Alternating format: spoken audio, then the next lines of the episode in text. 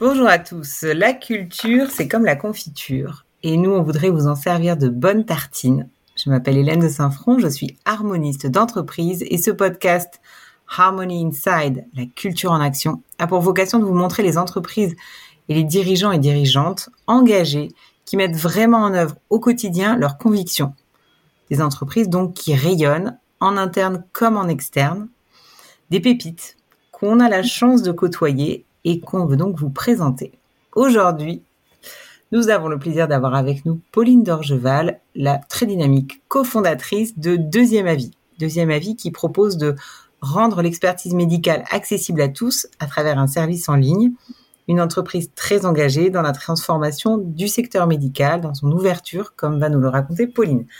On est dans leur bureau à Cochin. Merci d'être avec nous, Pauline. Bonjour Hélène, merci surtout.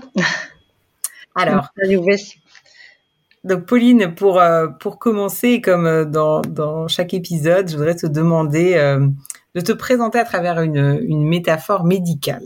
Donc imaginons que tu sois un métier, ou ça peut être aussi un objet dans le monde médical. Qu'est-ce que tu serais et pourquoi? Oula, je pense que je serais un médecin. Hein. Euh, pourquoi? Parce que j'ai besoin de me sentir utile. Euh, et puis évidemment, bah, quoi de plus utile que de soigner les gens? Et je serais probablement même un médecin généraliste parce que euh, bah, c'est un peu le médecin de la première ligne qui est à l'écoute, qui est à l'origine des, diagnostics et puis qui a un rôle de coordination. Donc plus ça va, plus je me dis que, que j'aimerais bien être médecin. C'est un peu tard, mais pourquoi pas? Après. Il est jamais trop tard pour. Il est jamais trop tard. Alors euh, donc Pauline, effectivement, à défaut d'être médecin, tu es une sérielle entrepreneuse.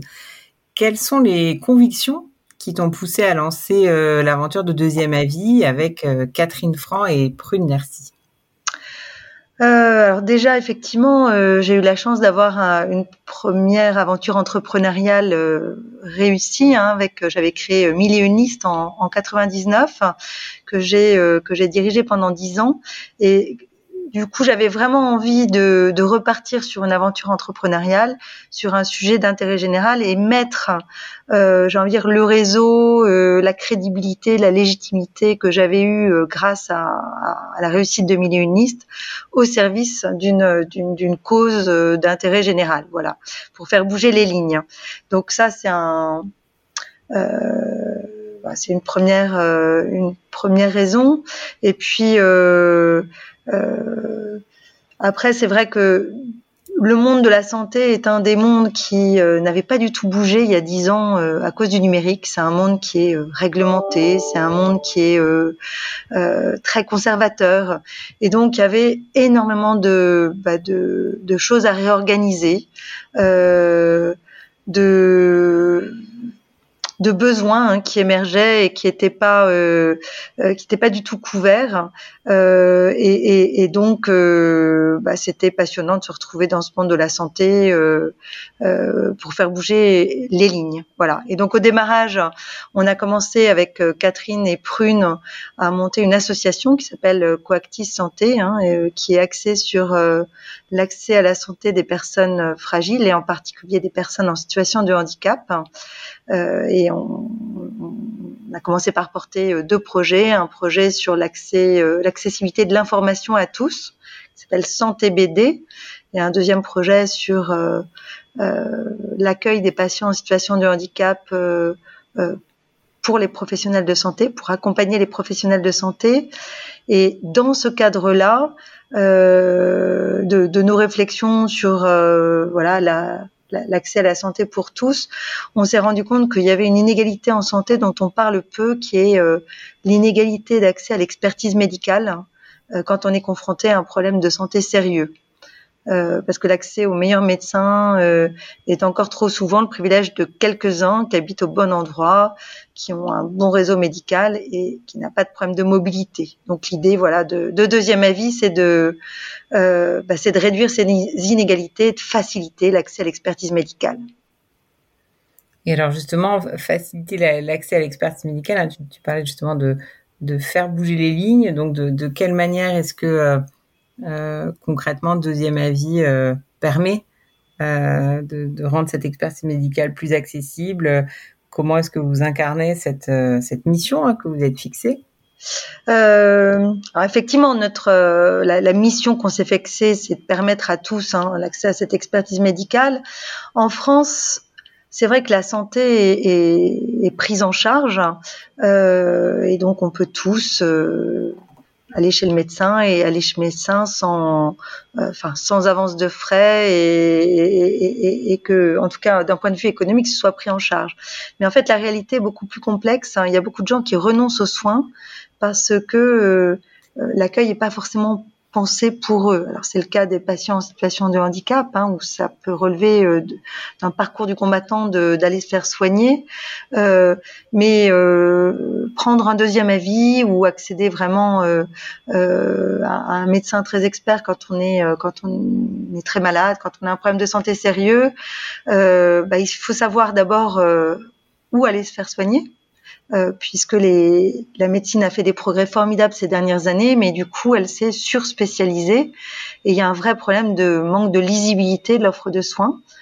Euh, le deuxième problème, c'est qu'une fois qu'on a trouvé ou que grâce à son médecin, on a pu être orienté vers euh, une, équipe experte de sa maladie, bah, c'est d'obtenir un rendez-vous rapidement puisque euh, quand on part de ces pontes, hein, de ces médecins référents, souvent ils ont des délais de consultation physique euh, euh, qui, dépassent plusieurs mois, voire six mois. Et donc c'est pas toujours compatible avec une, prise de décision importante. Et puis après il y a un troisième, sujet quand on est confronté à ces problèmes de santé sérieux, c'est on se précipite sur Internet hein, souvent et c'est un problème de fiabilité de l'information.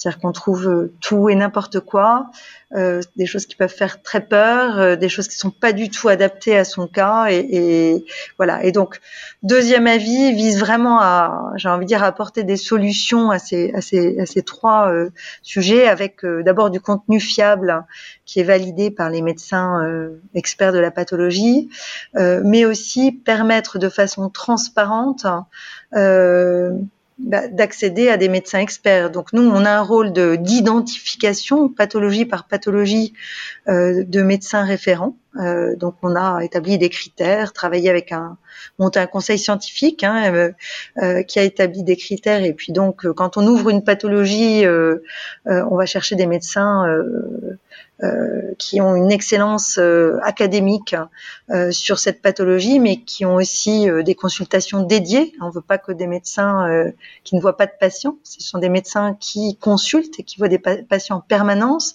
et puis avec un troisième critère d'excellence de la structure ou du service dans lequel ils exercent. Et ce qui fait qu'aujourd'hui, on a plus de 220 médecins référents. Donc notre premier rôle et comment on facilite l'accès à l'expertise médicale déjà, c'est en identifiant euh, des médecins experts. Et puis euh, bah, quand le patient est, mûr pour demander un deuxième avis, prêt aussi à le demander euh, en ligne, hein, puisque euh, nous c'est un, système où, où, le patient transmet son, son dossier en ligne, en, en, digital, et, euh, et, et, et, le médecin analyse son dossier et puis il va lui donner un avis sous forme de compte rendu écrit. Et donc euh, de, cette euh, façon-là, on permet en fait à tous les patients hein, qui habitent euh, dans des centres, dans des villes euh, importantes où il y a souvent des CHU ou des centres d'excellence, ou qui habitent voilà très éloignés de ces centres ou, même parfois à l'étranger, même quand il y a des patients qui ont des problèmes de mobilité, bah, ça permet tout simplement à tout le monde de transmettre son dossier et puis euh, de choisir un médecin que nous avons préalablement référencé avec notre conseil scientifique et que ces médecins référents puissent analyser le dossier et donner leur avis sous forme de compte rendu écrit. Donc voilà, en ça, on facilite concrètement l'accès à l'expertise médicale. Euh, et deux choses importantes que je n'ai pas dites, euh, c'est en moins de sept jours. Les médecins euh, s'engagent finalement à, à, donner leur avis en moins de sept jours. Donc encore une fois, à mettre en, en perspective par rapport à des consultations physiques euh, qui peuvent parfois euh, prendre plusieurs mois ou plus de six mois. Et puis gracieusement, en tout cas c'est pris en charge, euh, puisque le modèle économique, hein, c'est euh, offert euh, dans le cadre des, des, des, contrats santé ou prévoyance euh, de nos partenaires, euh, donc qui sont des, des mutuelles, des assureurs santé, des réseaux de soins, enfin, ce monde assurantiel. Merci. Effectivement, ça, clarifie euh, beaucoup le, métier de deuxième avis et, ce que vous proposez et euh, qui répond euh, effectivement très bien aux différents problèmes que tu as mentionnés. donc, au-delà de cette mission, vous êtes une entreprise particulièrement engagée. quels sont justement les engagements que vous avez aujourd'hui qui vont dans le sens de, de justement de au-delà de simplement votre métier, de comment répondre à, ces problématiques de, de, transformation de, du monde médical, d'inégalités euh, sociales et géographiques euh. Euh, alors, on a pris déjà quatre engagements statutaires. Hein, le premier, c'est permettre aux patients de participer à la décision des soins. Donc là, c'est tout le sujet du patient plus acteur. Hein. On est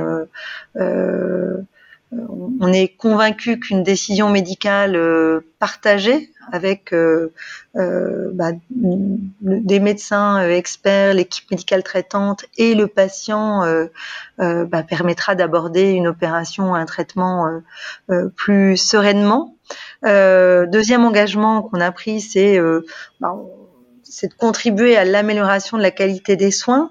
Pour ça, alors évidemment, euh, on, mesure en permanence hein, euh, euh, bah, déjà le taux de divergence et de convergence par rapport au premier avis, et notamment dans le taux de, divergence, par exemple les opérations inutiles euh, qui ont été évitées. Donc c'est vraiment des souffrances évitées et puis ça peut être aussi des techniques hein, opératoires qui ont changé puisqu'avec un deuxième avis on peut peut-être aller vers une technique opératoire par exemple mini invasive et ce qui fait que ça évidemment c'est beaucoup moins de souffrance pour le patient, beaucoup moins de risques, probablement beaucoup moins d'impact aussi sur sa vie. Et puis et c'est ce qu'on est en train de de, de, de mesurer euh, en ce moment, ça a souvent un impact euh, sur, économique, hein, à la fois pour le patient en termes de reste à charge, mais aussi pour la société, euh, puisque ça coûte moins cher à la sécurité sociale et, moins cher à la complémentaire santé. et donc, concernant cet engagement hein, de, de, contribuer à l'amélioration de la qualité des soins, on, ça fait cinq ans que le service est sorti euh, est, est, utilisé. Et puis évidemment ben, l'usage euh, euh, s'intensifie au fur et à mesure des, des, années. Donc on commence à avoir maintenant suffisamment de data euh, pour pouvoir commencer à, à publier euh, scientifiquement. Et donc voilà on, on, là on, on, est sur le point de sortir une publication sur l'endométriose et l'impact du deuxième avis sur sur cette pathologie et sur l'errance médicale majeure qu'il y a puisque l'endométriose touche une femme, euh, une femme sur dix, donc c'est euh, c'est énorme. Hein. Ouais. Euh, et, et, souvent les gynécologues en fait méconnaissent méconnaissent la, la, la, pathologie. et donc voilà, il y a une vraie errance diagnostique. Bon, donc ça, par exemple, donc on est en train de sortir une publication sur le sujet, et puis bah, progressivement, on va pouvoir avoir pathologie par pathologie des publications scientifiques ou médico-économiques, euh, voilà, qui vont permettre euh, là aussi de mesurer finalement euh, l'amélioration de la qualité des soins. Troisième engagement, bah, c'est la réduction des inégalités sociales et géographiques d'accès à l'expertise médicale. Euh, ça, c'est voilà, vraiment notre ADN de départ. On n'a pas tous les mêmes chances d'accéder à l'expertise en fonction de là où on habite ou euh, si on a le bon réseau médical ou pas. Et donc, euh, euh, évidemment, on mesure hein, quelle est l'origine, alors en termes de catégories socio-professionnelles, mais aussi origine géographique des patients. Euh, le pourcentage aussi des patients qui vivant avec un handicap qui font appel à notre service parce que il faut mesurer que pour certains euh, notre service est quasiment la seule possibilité pour eux d'accéder à l'expertise médicale. Euh, mais aussi on est euh, j'ai envie de dire, on, on s'est battu euh, pour ne pas être dans des contrats en, surcomplé en surcomplémentaire, hein, hein, de, euh, mais être dans les contrats de base hein, pour que tous les patients et tous les adhérents hein, des contrats santé puissent avoir accès à notre service. Et puis, bah, typiquement, euh, on fait des partenariats aussi avec des associations de patients, avec euh, euh, des structures médico-sociales ou des associations du monde. Enfin, on va chercher les patients mmh. fragiles pour euh, bah, là encore, hein, pour éviter euh, euh, d'être, de faciliter encore plus bah, l'accès à l'expertise pour certains patients et on veut vraiment aller chercher les patients qui sont le plus éloignés de cette expertise médicale. Et puis, euh, dernier engagement qu'on a pris, hein, c'est euh, contribuer à fédérer l'écosystème hein, pour un système de santé plus juste et plus efficient. Euh, là, on est très conscient que, évidemment, on ne fait que contribuer à, on est une goutte d'eau. Malgré tout, on est vraiment dans une logique de co-construction avec nos parties prenantes. Et voilà, dans notre cas, les parties prenantes, c'est évidemment les patients, les médecins. Euh, mais aussi euh, bah, les grandes institutions, mais aussi les, payeurs, les diffuseurs euh, euh, et évidemment nos, salariés. Mmh. Et, alors justement, pour rebondir sur cette notion de co-construction avec les parties prenantes, vous êtes depuis le départ hein, une, entreprise engagée et en devenant société à mission, vous avez mis en place un comité de mission alors justement, ce comité, quel est son rôle, en quoi est-ce qu'il vous aide et, et quelle partie prenante finalement euh, vous avez euh, entre guillemets euh, invité autour de la table pour vous aider à aller plus loin dans votre mission? Euh, alors effectivement, pour nous, c'était important d'aller euh, bah, d'aller euh, le plus loin possible hein, dans ce qui existe et donc d'obtenir la qualité de société à mission, donc avec un, un organisme tiers indépendant qui va nous auditer tous les deux ans et avec un comité de mission. Euh, son rôle, ben, c'est d'abord de s'assurer de l'exécution de, de, notre mission hein, et de nos engagements. Et puis, euh, ben, nous, on, on, on, espère que ça va aller euh, un peu plus loin. Donc, euh, évidemment, qu'ils vont être euh, soient garants de, de, nos objectifs hein, et de notre mission. Euh, L'idée, c'est de co-construire avec eux euh, ben, nos, nos, indicateurs.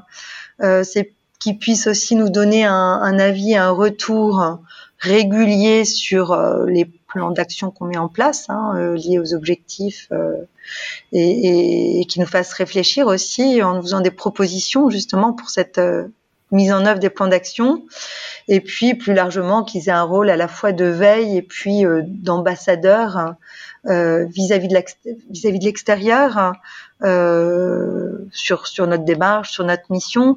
C'est vrai qu'on se rend compte que l'entreprise à mission ou la société à mission c'est très très peu connu. Alors évidemment, dans le monde médical, curieusement, c'est encore moins connu. Euh, et ben, c'est l'occasion aussi pour eux d'être donc des ambassadeurs à l'extérieur. Euh, voilà. Alors, qui participe à ce, enfin, qui compose ce comité de mission? Bah, C'est exactement ce que je, je, venais de dire. Hein, c'est euh, euh, bah, un maximum de parties prenantes. Donc on a on a une salariée hein, qui est Hélène Banet, on a un médecin généraliste hein, euh, qui est le docteur euh, Le euh, qui, qui, qui, exerce en Bretagne, on a le professeur Mario Campone qui lui représente à la fois euh, un de nos médecins experts, mais aussi qui est euh, directeur de son établissement, euh, qui est l'Institut de cancérologie de l'Ouest, hein, et vice-président d'une fédération qui s'appelle Unicancer. Euh, on a euh, Martine Carlu qui est euh, directrice générale d'Interial, donc qui est une mutuelle euh, qui représente effectivement tout ce monde assurantiel. Marion Lanly qui est à la fois présidente d'Emmaüs Connect hein, et puis directrice de l'expérience patient à la PHP. et enfin Madame Bonnet-Galzi, hein, euh, qui représente plutôt les, institutions, hein, qui fait partie du Conseil d'État et puis euh, euh, qui est inspectrice à l'IGAS. Voilà, donc un, ensemble de parties prenantes vraiment très représentatives de, ce qu'est deuxième avis. Et, alors effectivement on voit que dans, ce comité de mission, bah, le, monde médical hein, dans lequel vous évoluez est particulièrement représenter. Quelles sont, toi, justement, tes convictions sur, euh, sur l'évolution du monde médical, sur comment, dans quelle direction est-ce qu'il doit évoluer, comment est-ce que aussi d'une certaine manière vous, vous, avez l'intention et déjà d'ailleurs d'une certaine manière vous y contribuez?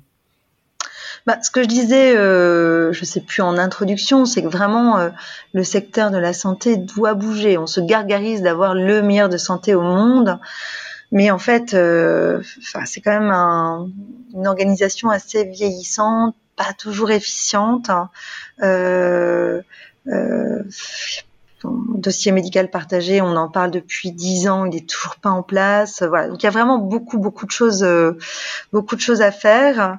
Euh, et euh, bah, clairement là, le digital arrive, donc ne serait-ce que Doctolib a complètement a, réussi ce que d'autres n'avaient pas réussi à faire avant, mais donc aussi accélérer les prises de rendez-vous par euh, par internet, la téléconsultation. Euh, euh, je, je, dois dire que la crise sanitaire aussi a complètement accéléré euh, euh tout, tout, toute la toute la télémédecine hein, et ce qui fait à bouger d'un coup et assez brutalement parce que personne n'avait le choix. Les médecins, mais les médecins, ils y étaient assez près mais surtout les patients hein, euh, euh, qui avaient plus le choix et donc étaient obligés de se mettre à la télémédecine. Et puis euh, les institutions, les institutions, donc tout d'un coup les conditions de remboursement de la sécurité sociale se sont se sont allégées. les établissements, ben, qui, qui voyaient bien que les médecins pouvaient plus recevoir en consultation, ben, ont mis en place des téléconsultations. Donc voilà, ça a vraiment accéléré. Et puis et puis, il y a une autre chose qui arrive quand même en masse, hein, c'est toute l'intelligence artificielle, hein, tout le, les, les, les big data euh, et, et, et, les progrès de la science, ce qui fait que c'est une révolution euh, et c'est l'opportunité pour euh, réorganiser. Enfin, le digital plus, on va dire, euh, l'intelligence artificielle et, tous les progrès de la médecine liés à, ce, cette intelligence artificielle au big data, voilà, c'est une opportunité formidable pour réorganiser en profondeur le système de santé et, en le rendant, euh, j'ai envie de dire, le plus efficient qu'il l'est aujourd'hui. Et avec euh, l'enjeu, c'est de pas perdre le côté social hein, parce que pour le coup on a quand même un système de santé euh, euh, bah, qui est accessible à tous. En tout cas sur le papier euh, après justement à nous de profiter de cette révolution pour le penser en profondeur vraiment accessible à tous. Et donc en prenant en compte justement bah, l'accessibilité des plus fragiles. Hein. Et c'est vrai que l'accès à la santé pour des personnes, euh, je sais pas, déficientes intellectuelles, ça va être très différent que des personnes qui ont des problèmes de mobilité, que des personnes qui ont des problèmes de euh, bah, de, de, moyens hein, euh, financiers. Euh, voilà, donc moi je pense que euh, c'est vraiment une révolution qui est en train de se passer, qui va permettre d'être euh, plus efficiente à la fois sur les sur les traitements de pointe, sur les diagnostics plus rapides. On a bien vu qu'un vaccin a pu être mis en place en un an, euh, des interventions chirurgicales avec des robots euh, et, des techniques euh, donc plus fiables, des techniques mini-invasives, mais surtout le rôle des médecins va fondamentalement et des soignants va fondamentalement, fondamentalement changer. Jusqu'à présent, c'était vraiment les sachants et puis ben euh, ils sont en train d'être euh, d'être supplés, supplantés par euh, ben, l'intelligence artificielle. Donc les diagnostics vont être probablement plus vite faits et, et peut-être avec moins d'erreurs avec des symptômes checkers, une lecture d'imagerie, ça va être confronté à des millions d'images et donc bah, les diagnostics euh, en termes d'imagerie euh, va se faire avec une fiabilité, une rapidité comme ça n'a jamais été. Et ce qui fait que les médecins vont à la fois jouer le rôle de, garantie humaine euh, de l'intelligence artificielle, mais aussi peut-être retrouver le temps le, temps de l'humain. En fait, leur rôle va être plus évidemment de d'expliquer, d'accompagner, euh, et puis euh, d'écouter, de euh, Oui, beaucoup de mm. beaucoup d'accompagnés. Donc quelque part, euh, moi je crois beaucoup euh, à ces progrès qui sont en train d'être, euh, d'arriver. Hein, et, et c'est un tsunami dans le monde médical. Ça va très vite. mais je, je, pense que si le voilà le rôle du médecin va changer puisque bah, quelque part il est il, il va devenir progressivement moins compétent que la machine, mais il va avoir un rôle autrement plus important euh, et, mm. et, plus humain. Euh, et, et, donc euh, voilà, en ça, euh, c'est c'est une évolution assez passionnante. Ouais. Et, et alors justement, oui, c'est intéressant, comme tu le dis, le, le Covid a, a, à la fois révélé un certain nombre de ces failles que tu pointais et accéléré les transformations qui vont plutôt dans dans le bon sens. Euh, si on reste un peu dans cette approche euh, prospective, euh, en sortant ou, en tout cas en élargissant par rapport au monde médical, comment est-ce que tu as vu aussi évoluer cette fois-ci peut-être plus pour vous en interne justement l'entreprise, les manières de travailler Comment est-ce que tu décrirais justement en interne la façon dont vous fonctionnez Comment est-ce que vous incarnez finalement aussi en interne un peu toutes ces toutes ces convictions euh, humaine, mais cette fois-ci peut-être plus sur le plan euh, managérial, organisationnel, etc. Et, comment est-ce que ça a été justement, bah, euh, comment ça a été vécu, comment ça vous a aidé à, à passer la période un peu compliquée du Covid? Du Covid. Alors, peut-être juste avant de rentrer sur une partie plus managériale, évidemment, la crise sanitaire et le, euh, enfin, la, la, la Covid a permis d'accélérer euh, l'usage de la télémédecine. Donc pour nous, ça a été formidable et ça a été, euh, enfin, euh, une accélération d'usage, un palier. donc, donc en ça, évidemment, ça fait gagner du, du, du, temps, même si on aurait préféré que ça se fasse sans, cette crise. En revanche, euh, moi j'ai trouvé que il y avait un aspect euh, glaçant à cette crise parce que les politiques ont vraiment privilégié la, vie biologique. Voilà, alors que pour moi, euh, la vie biologique n'a pas de sens en tant que telle. Enfin, je dire, elle, elle doit s'accompagner d'une vie sociale, d'une vie spirituelle, quel que soit ce qu'on met derrière. Et c'est vraiment la relation aux autres, euh, à notre place dans la société, à nos projets. C'est ça qui fait vivre. Voilà. Moi, j'avais été quand même glacée par euh, euh, bah, quand j'ai entendu que les, personnes âgées vivant en EHPAD étaient privées de leurs proches, alors que c'est justement ce qui les retenait à la vie. donc, je, ce que je veux dire, c'est que je trouve que la crise sanitaire aussi contrairement à ce euh, qui a été mis en place, mais euh, pour beaucoup euh, a montré à quel point euh, euh, les relations aux autres, ben, c'est quand même le plus important dans, dans, dans, la vie. En, en, étant privé de toutes ces relations, d'énormes, enfin d'énormément de relations, voilà, ça, ça, ça, a mis énormément de gens en grande souffrance. Euh, et donc voilà, moi ça, ça m'a, ça m'a énormément euh, euh, marqué. Alors, en ce qui concerne nous notre, au niveau de, au, niveau de l'équipe, bah, c'est vrai qu'on a beaucoup de chance parce que bah, d'abord l'équipe est assez jeune, on est, on, était déjà assez ouvert au télétravail avant la crise sanitaire, donc finalement en termes d'organisation, ça a demandé très peu, très peu d'efforts. Euh, et donc euh, très rapidement, on a mis en place, euh, j'ai envie de dire, enfin au lieu que les réunions étaient physiques, elles étaient juste juste en visio. on a mis en place des, des, réunions plus informelles, de cafés virtuels, des, des, quiz réguliers. Enfin, on a essayé de recréer finalement une vie d'équipe hein, à distance. Voilà. Alors je c'est c'est pas simple. Ça, enfin entre guillemets, ça a fonctionné. Euh, euh, je pense qu'il y a forcément euh, euh, un espèce de confort qui s'installe, euh, euh, un vide aussi bah, relationnel. On se dit pas la même chose. On est probablement beaucoup plus efficace en visio, mais mais c'est un côté bah, où effectivement on se retrouve pas autour de la machine à café. Mais mmh. mais voilà. Enfin en tout cas ça ça a bien fonctionné parce que les process étaient là, parce que les outils étaient là et parce que j'ai envie de dire il y a un attachement à la boîte et voilà au, sens de ce qu'on fait et à la mission qui est qui est importante. Oui. Et, et justement, pour euh, aller un peu plus loin sur le côté, cette fois-ci, euh, au-delà de, de, justement des, des équipes euh, dans votre écosystème, donc vous êtes une entreprise qui fait partie des pionnières de, des, des, des, sociétés à mission et en particulier de la communauté d'entreprises à mission.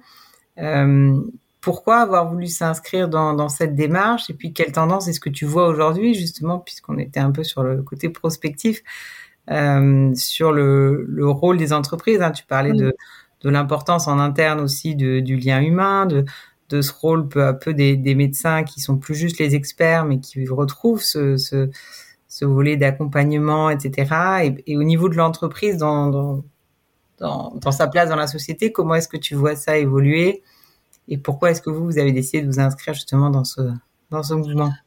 Alors, bah, pour répondre peut-être à la deuxième question, hein, euh, euh, je, je, suis euh, convaincue que presque plus que les politiques aujourd'hui, et parfois plus que les associations qui manquent de moyens, l'entreprise a un rôle complètement privilégié de transformation, euh, c'est un levier de transformation de la société. Euh, donc euh, voilà, depuis le départ, je, vois l'entreprise comme ça. Dans les motivations à créer une entreprise aussi,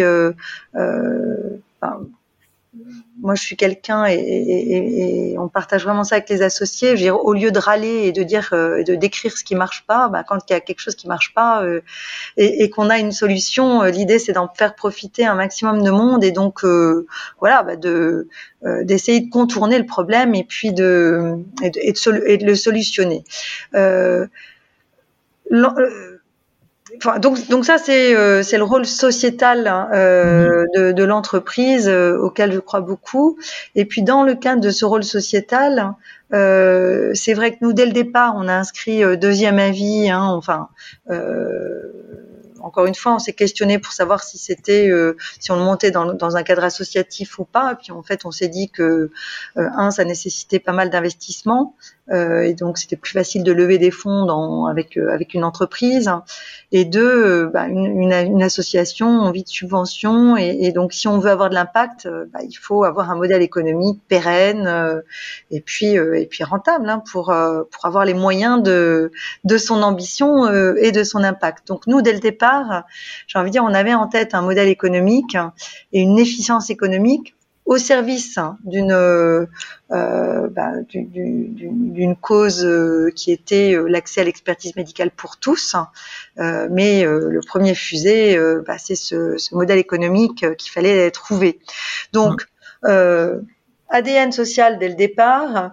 Euh, et puis euh, bah, la loi Pacte est arrivée avec avec l'entreprise à mission et puis cette qualité de société à mission. Et pour une fois, on trouvait que euh, c'était pas un statut qui était euh, contraignant. Euh, on a toujours peur hein, quand on crée une société et même une société à impact hein, bah, que, que, ça puisse être euh, trop contraignant pour des investisseurs par la suite ou euh, et donc, il y a, y a, de plus en plus d'entreprises euh, à impact, hein, euh, euh, par exemple, qui demandent pas de, de statut ESUS ou bon. Là, c'est vrai que la société à mission, c'est ça nous est apparu comme pas contraignant, mais au contraire entraînant. Entraînant parce que euh, faisant participer l'ensemble des parties prenantes, et puis euh, euh, j'ai envie de dire dans, dans la mission, c'est aussi irradier euh, les parties prenantes pour changer en profondeur euh, le secteur dans lequel vous êtes. Donc c'est euh, super inspirant et, et, très motivant. Voilà, donc pour ça qu'on a choisi plutôt cette qualité de société à émission que d'autres d'autres statuts qui conviennent très bien à d'autres, mais voilà, qui étaient peut-être ouais. moins motivants pour nous. Et alors justement, ce, est-ce que tu vois une tendance aujourd'hui dans le monde de l'entreprise? Comment est-ce que tu vois ça évoluer autour de, de ce mouvement d'engagement, d'impact et, euh, et qu'est-ce qui finalement est clé selon toi pour, euh, pour se lancer dans, dans, dans, ce genre de démarche? Vous, vous avez effectivement eu la chance, entre guillemets, euh, de, de partir de mm. cette notion d'impact pour chercher un business model. pour les entreprises qui ont un business model et qui ne sont pas forcément posées la question de l'impact, alors bah, c'est ça un petit peu le, le, sujet, c'est-à-dire que à la fois c'est une très bonne chose. Je dirais que toutes les entreprises sont en mouvement euh, pour, euh, pour, pour remettre, pour pour chercher et pour mettre une raison d'être. Hein, euh, au, cœur de leur euh, de leur réflexion.